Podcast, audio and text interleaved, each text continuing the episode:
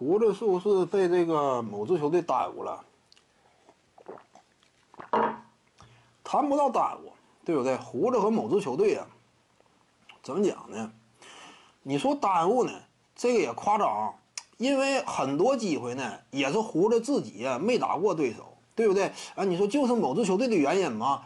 也不见得吧。某支球队肯定他在 经营策略这块儿，经常都是拉出脚，对不对？呃，怎么讲呢？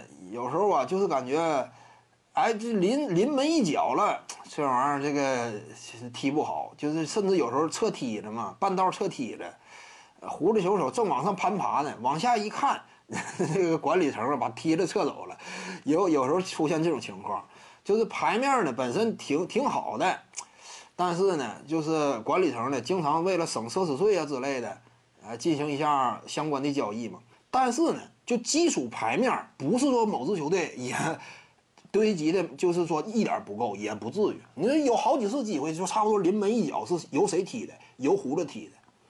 但是怎么说呢？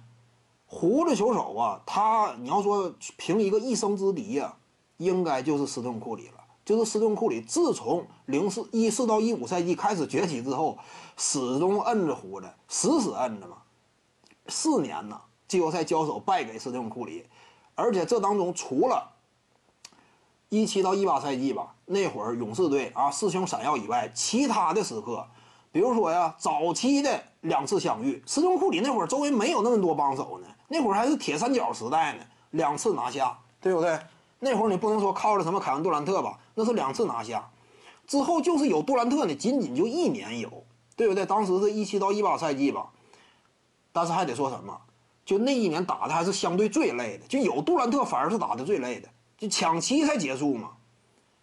之后没有杜兰特呢，他受伤了，四比二拿下的，你看没看到？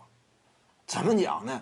就最主要就是斯通库里啊，是他是一个最主要拦路虎，拦在胡子球手面前嘛。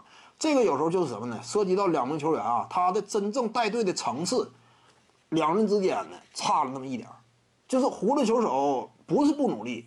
季后赛他也不是说白给，你换一个其他人试试，你不见得能拦住胡子。但是就是在斯通库里面前呢，胡子几乎就是屡战屡败。你不能说光指着凯文杜兰特说事儿，他就打了一年正八经全打呀。之后那三年，最终阶段那不都是还是你胡子球手有机会跟对方较量的，典型的一八到一九赛季嘛，你有机会较量的问题还是败了嘛？那这就说明什么？顶级球星之间，胡子和库里他俩确实存在差距，就率领球队表现这块确实存在差距，这是现实的。因此呢，你说胡子呢也是遇到了斯顿库里，导致他一直没冲出来嘛。换一个利拉德这样的，胡子就 骑你脑袋上，对不对？胡子有可能吗？那就骑你脑袋上作威作福了。那关键这就看你层次嘛。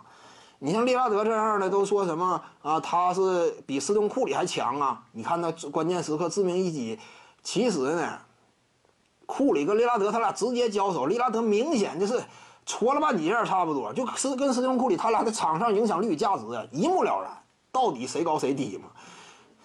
徐静宇的八堂表达课在喜马拉雅平台已经同步上线了。各位观众要是有兴趣的话呢，可以点击进入到我的个人主页当中，在专辑页面下您就可以找到它了。